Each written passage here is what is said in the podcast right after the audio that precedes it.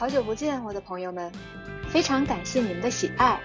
现在谈谈已经有一百只可爱的熊猫了，我亲眼见证我们从几个人到几十个人的订阅量，再到现在已经有三位数的订阅量了。或许和别人比，这真的不算什么，连别人的零头都比不了。但是两位草根女孩想要让自己的声音被听到，没有任何流量，靠着一腔热血和真诚，一路走来也的确非常不容易。我们十分感恩每一位收听和订阅的熊猫们。为了找到远方的你，我们从不停止前进的步伐。我们会努力，在不失去自己的特色的前提下，精进节目内容和质量。最后，祝大家圣诞节快乐！新的一年。腰酸背痛，退退退；健康快乐，冲冲冲！二零二三，我们来啦！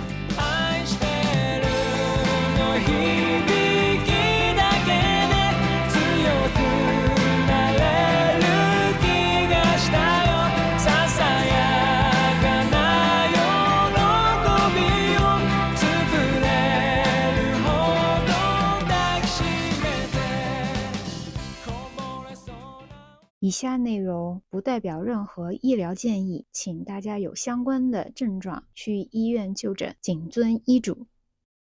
生活平淡，来点谈谈。Hello，大家好，我是吞吞，欢迎回到熊猫谈谈。本来这期内容呢是两三周前就想好了的，啊，标题里面呢也是完全没有任何新冠的意思。但是这两三周呢，这个病毒如海啸一般袭来，我爸妈和身边的小伙伴们都接二连三的感染了。并且症状非常明显，那疼是真的疼，我想这也算是我们这一代人共同经历的疼痛了吧。但话说回来，我们今天聊的疼痛始于新冠，却远远不止于新冠。在进入今天节目正式内容之前，我想向我的听众们提出一个小问题：如果必须让你们做出一种选择，在视觉、听觉、嗅觉、味觉、触觉。五种感觉之中选择失去一种感觉，那么你会选择失去哪一个呢？啊，当然我不知道大家最终的选择是什么，但我知道很多人是一定不愿意失去视觉的，因为人类首先它就是一个视觉优先的动物嘛，我们很多时候也更依赖于视觉在这个世界上生存，大部分人都把视觉作为最珍贵的本领，因此很多人都不愿意失去视觉，这也能理解。呃，但是因为不愿意失去视觉而选择失去其他的感觉，其实也是蛮嗯武断的一个想法。因为经历了新冠的小伙伴们，可能就会有失去味觉和嗅觉的体验嘛。那也一定知道，其实失去味觉、嗅觉也是一个非常非常糟糕的体验。我们原本习以为常的这些感官和感受，在失去的时候，才发现他们对于生命本身来说。其实是非常宝贵的。那比如说听觉，对于我这种啊做播客的人来说，如果听不见声音了，那简直就是失去了一个生命表达的维度。而且听觉对于我来说是和视觉不一样的，就是视觉你是主动的去选择看见什么，而听觉是被动接受的一个感官。我们在是小婴儿或者是在胎儿的时期，其实就已经可以听见母亲的心跳声。所以，我们其实很早很早的时候就已经对听觉进行了训练。那有研究者做过一项研究，发现失聪者和失明者对心理的打击其实都是一样的。听觉对于一个人来说非常重要，因为我们往往是通过一个声音，对吧？通过回声来感受一些空间感、距离感。那如果我们失去了听觉的话，我们会觉得空间瞬间被压缩，让我们很很容易产生一种信息缺失的状态，也非常容易变得焦虑孤独，就好像是生活仿佛凝固了，时间也静止了一样。那除了视觉、听觉、味觉、嗅觉之外呢，还有一个感觉就是我们的触觉。我认为这也是一个不能失去的感觉。为什么呢？因为我想了一想啊，如果离开了视觉，我们暂且还可以靠着摸爬滚打，对吧？用用这个手去触摸、去摸索着前进，当然也能行动。这样，但是如果连触觉都没有了的话，我们很有可能无法生存的呀。没有了触觉，我们就不知道周围到底存在着些什么，甚至连痛感可能都没有了。这时候，如果有一个人在你手上划了两刀，你没有触觉，你什么感觉都没有，那，那你就任意被伤害。那其实这个时候，我觉得人是非常非常危险的状态。所以我觉得呀，视觉、听觉、触觉这三个感觉呢，是人想要满足基本生存需要而不能失去的感觉。而味觉和嗅觉，我觉得他们是我们对整个更高生活品质的追求吧。就是说，硬要让我去做出一个选择，失去一种感觉的话，我会在嗅觉和味觉之中选一个。嗯，我仔细想了一下，没有没有了这些嗅觉或者是味觉的话。可能我就会变成一个无情的进食机器，那这样呃，仿佛也还行，只要能跑、能跳、能看、能听、能说，嗯，那说到这儿，我们就引出了今天的话题——疼痛。为什么不直接讲疼痛，而是从这五五种感觉的这个小问题入手？是因为我觉得啊，我们当代很多的年轻人、打工人在忙于工作、忙于九九六的过程当中。其实已经逐渐失去了对感觉本身的一种感觉，就怎么说呢？就是你的生活中没有想到过什么嗅觉、视觉、听觉的重要性，或者说是根本是一种混沌模糊的状态，没有开窍的一种状态。只是知道我要完成工作任务，所以拼命用眼睛盯着屏幕。眼睛如何，视觉如何，这些有什么重要的呢？先完成任务再说。就有点像完全被异化的一种机器，就像我刚刚说的，如果你没有去对感觉本身有觉知的话，就很容易产生不珍惜这个感觉本身，从而导致伤害自己。就像刚刚那个例子，忽视视觉带给我们珍贵的体验，忽视了视觉本身的重要性的话，我们很有可能天天用眼睛，天天看手机屏幕、看电脑，然后得了干眼症。后来才发现，原来视觉对我们的呃生活、生命本身来说，原来是这么的重要。当我们的眼睛受损了之后，我们才发现，看见五彩斑斓的世界本身是一个非常可贵和重要的一种体验。那么，对感觉进行一种感觉，我觉得是意识到感觉珍贵性的一个必要的过程。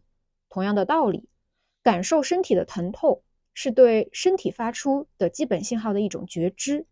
只有拥有了觉知，才可以去珍惜、重视，进而保护我们的身体。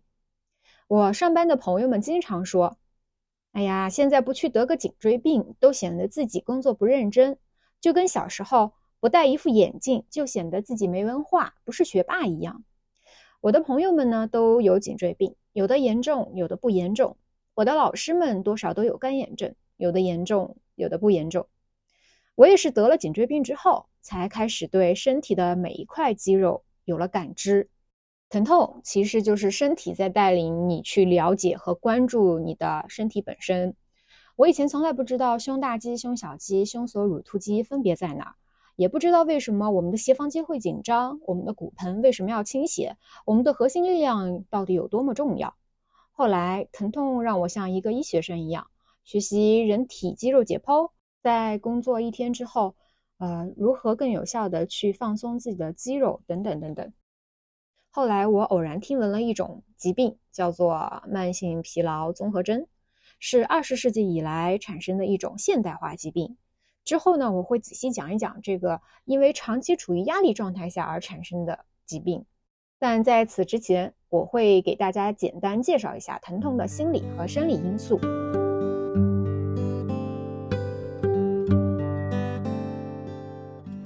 我记得我本科毕业的时候，复旦中文系的骆玉明老师曾经给我们写的毕业祝福中有一条，就是离开学校以后，大家要不断增加的就是健康，因为有了健康，就可以有应对所承担工作的能力，这样我们也会变得更快乐。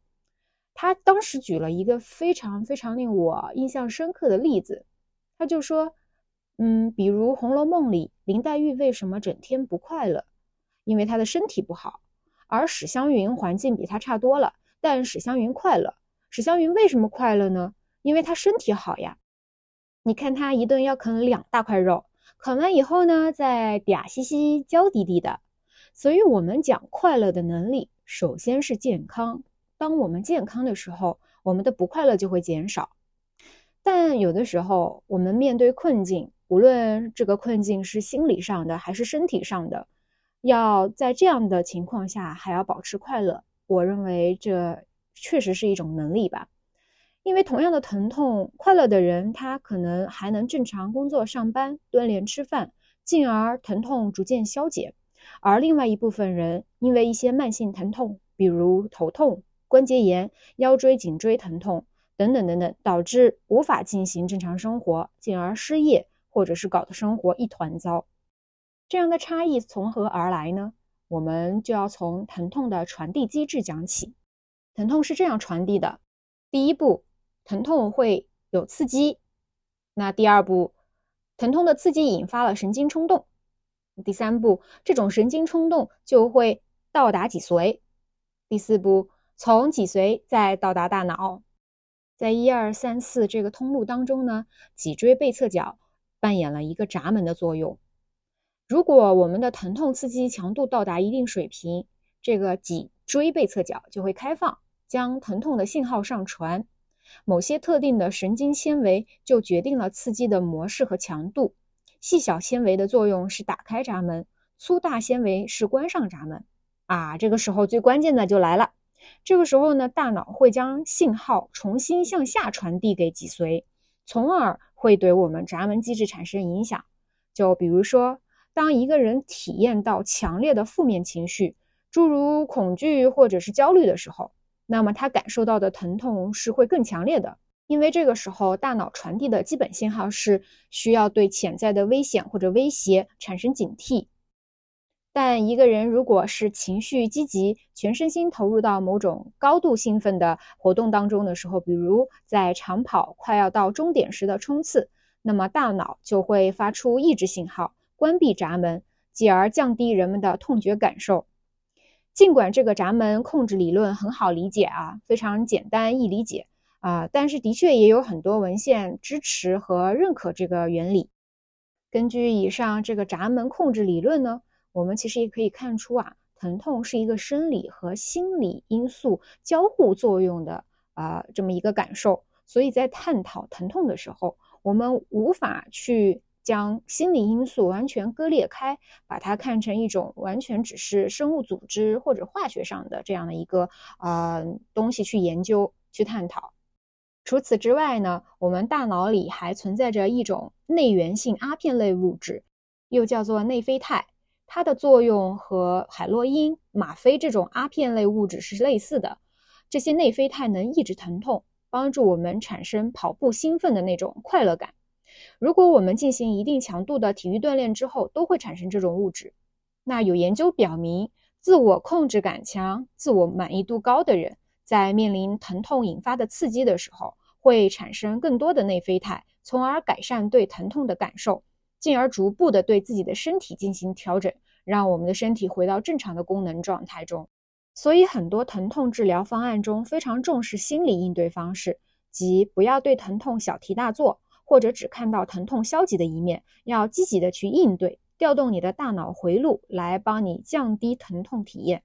还有一件很有趣但很无奈的事情。就是虽然我小时候就知道啊，男女的大脑是有些不太一样的，这一点我在上一期讲过，但我不知道的是，原来疼痛也有非常大的性别差异。就是除了月经和生孩子的疼痛之外呢，女性还比男性更容易出现周期性偏头痛、关节炎、腕关节综合征以及颞下颌关节痛，而男性更容易出现的是心脏痛和背部疼痛。但是呢，问题就在于说，男性的内源性阿片系统更强大，呃，那也怪不得他们更容易在运动方面获得兴奋满足吧？哎，不过我们女性呀，进化而来也有自己独特的这种疼痛调节机制，叫做雌激素依赖型神经系统。这个神经系统是女性为了应对生殖行为而进化而来的这种额外的疼痛调节通路。它和我们人类男女都共有的这种疼痛调节通路是无关的。如果移除女性身上的这种雌激素的话，那额外的通路也就不起作用了。总之，对于疼痛这件事本身来说，嗯，男女之间的差异是非常大的。除了这个生理上这些差异之外，还有一种是啊社会性别的不公平导致的差异。比如说，在《看不见的女性》这本书中，作者呃一次又一次的提到，就是女性疼痛在过去和现在是如何被忽视的，包括医学数据中存在着男性导向的这种偏见，也包括统计模型在设计的时候就带着一些男性主导的这种假设。以及在医学界当中也充满了以男性为中心的这样的氛围，就像这本书里写的，女人如果说自己疼的时候，人们不去相信，反倒说她是疯子。对此我也很无奈，我只能说，请对打算生育的任何一名勇敢的女性好一点。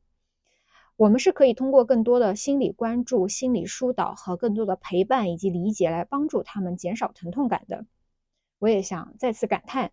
幸好我们女性还有雌激素这个额外进化来的疼痛调节机制吧，感谢进化。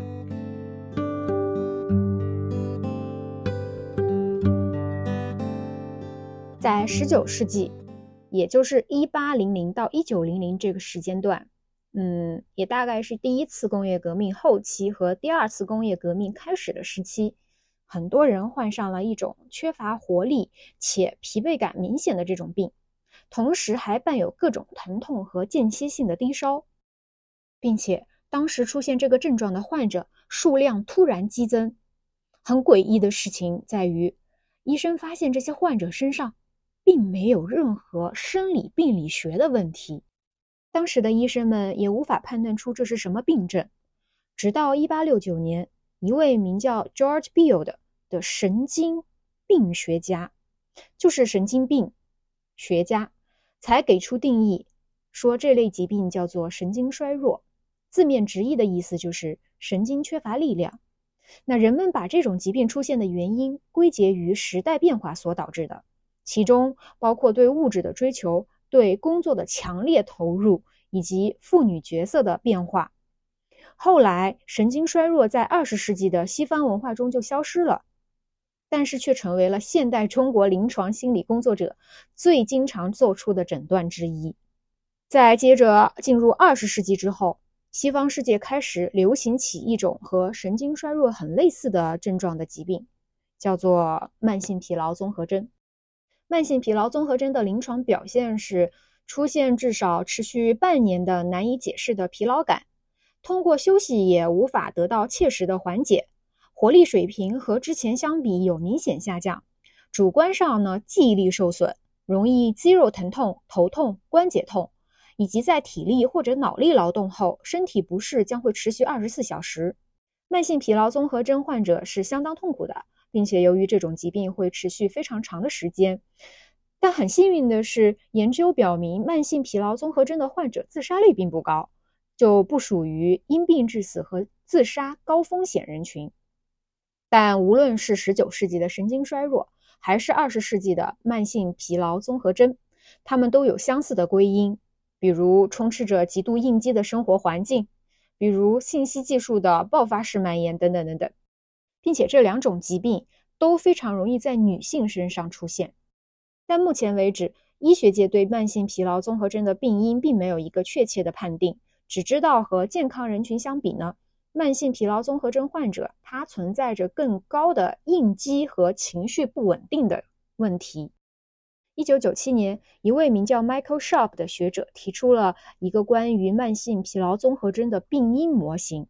他认为，如果一个人是带有强烈的成就导向特征，比如我还不够好，我必须要表现完美，我必须要应对自如，我不能示弱，我要努力工作。我要勇敢无畏，我从不寻求帮助等等。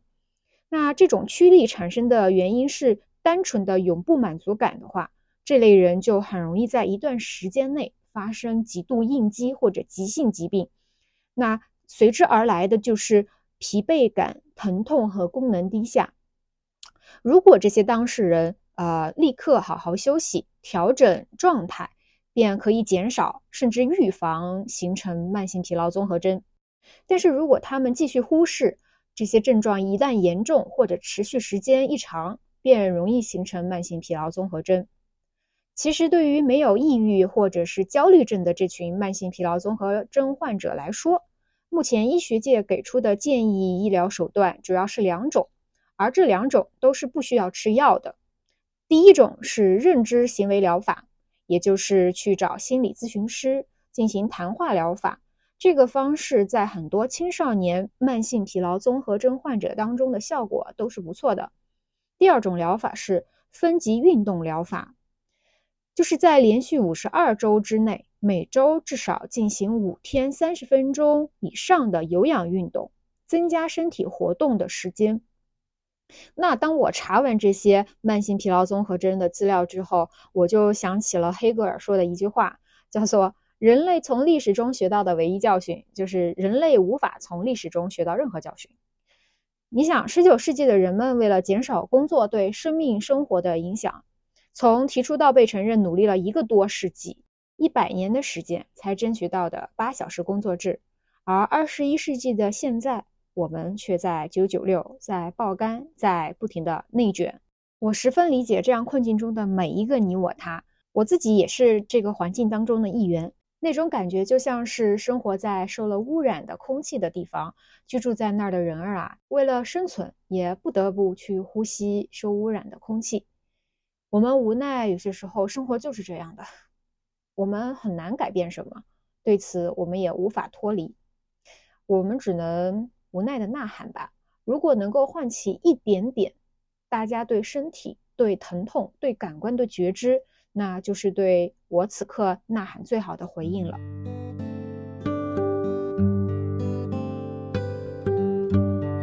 二零二二年，我的年终总结就是“疼痛”两个字，因为上半年 lock down 了半年。我在一个几平米的小房间内生活了将近快两百天的时间，除了把我的颈椎病养出来，我还经历了另外一种疼痛，就是叫社会性疼痛。社会性疼痛听起来是很抽象，但其实我们几乎每天都在经历着。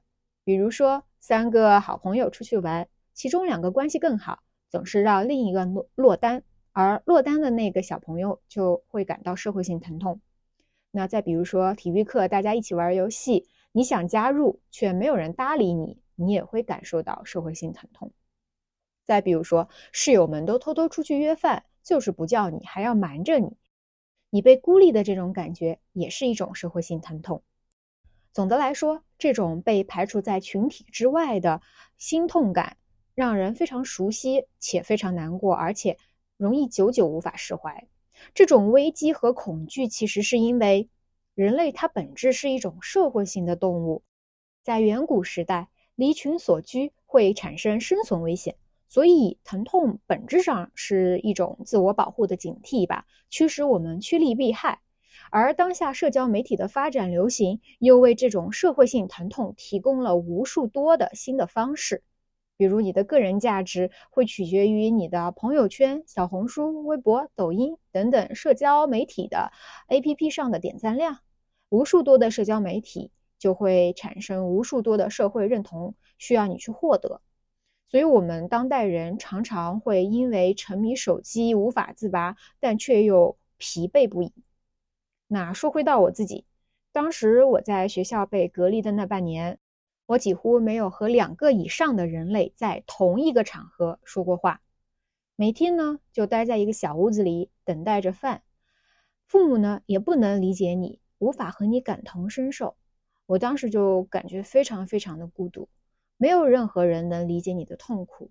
当然，这还只是其中一层。中间有一段时间是放暑假，室友们都回家了。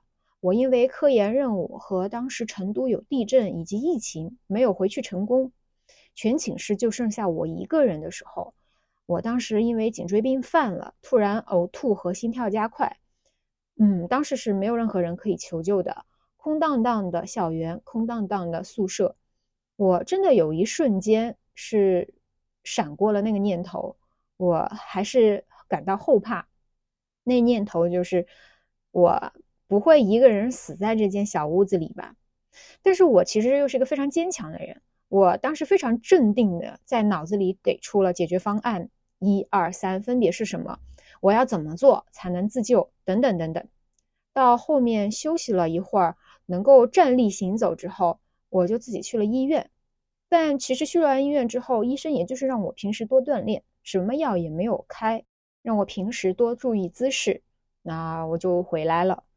那当时这种单纯的因为物理孤立的这种呃孤立感，也就是看不见什么人吧，看不见人的这种孤立感导致的疼痛，嗯，我觉得也不止我一个人经历过，所以我现在也非常能够理解为什么。广场舞和合唱团这么受欢迎，也理解那些退休的老年人们为什么喜欢啊凑在一起做一些活动啊，进行一些嗯比较可爱的社交。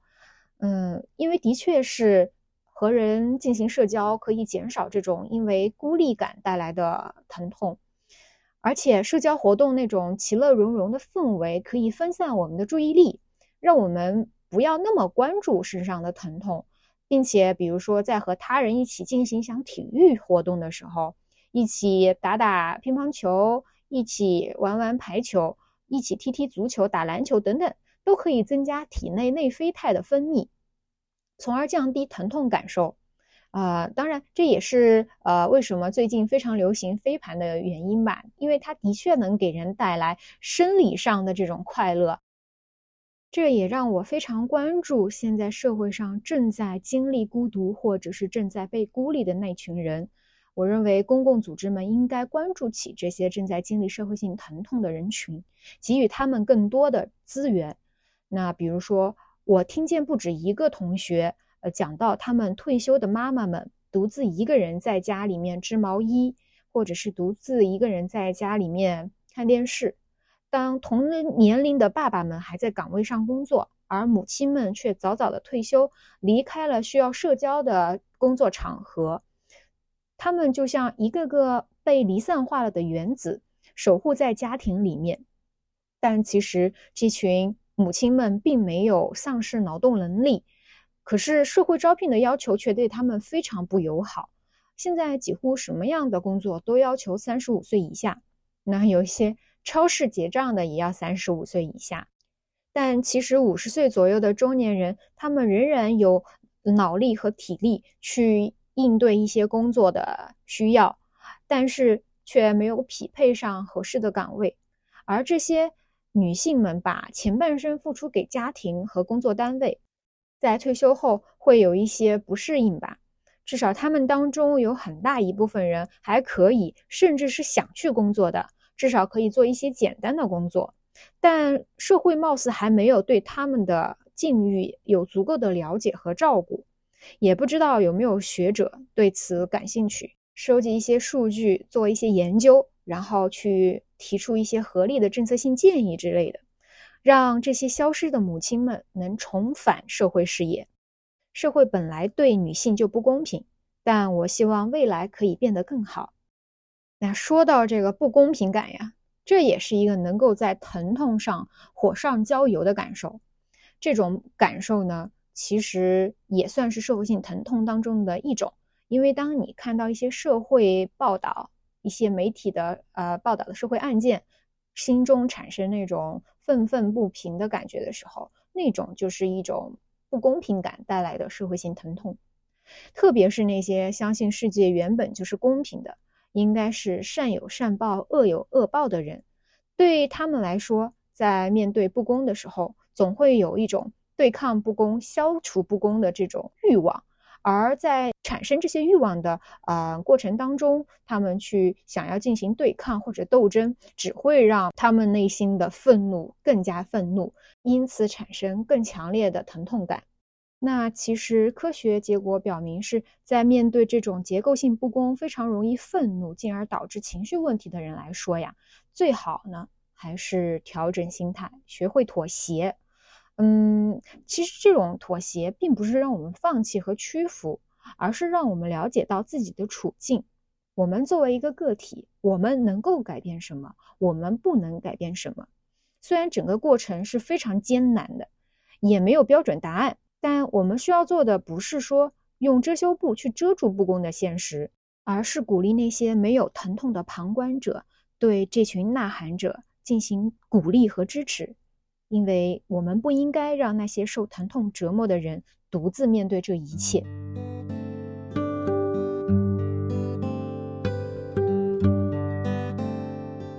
二零二二年我所经历的这些所有的疼痛我都非常感恩这让我想起小时候骑自行车的经历，因为经常骑车，所以会经常遇到自行车掉链子的情况。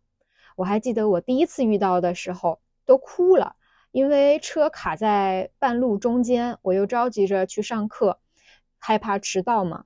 最后上链条的时候，也是一边着急的哭，一边手忙脚乱的上链子。然后随着时间的流逝，当我知道我已经迟到的时候，我反而才安下心来研究链条和齿轮是如何契合的。很快呢，链子就完美的卡在了齿轮上，然后我就跳上自行车骑去了学校。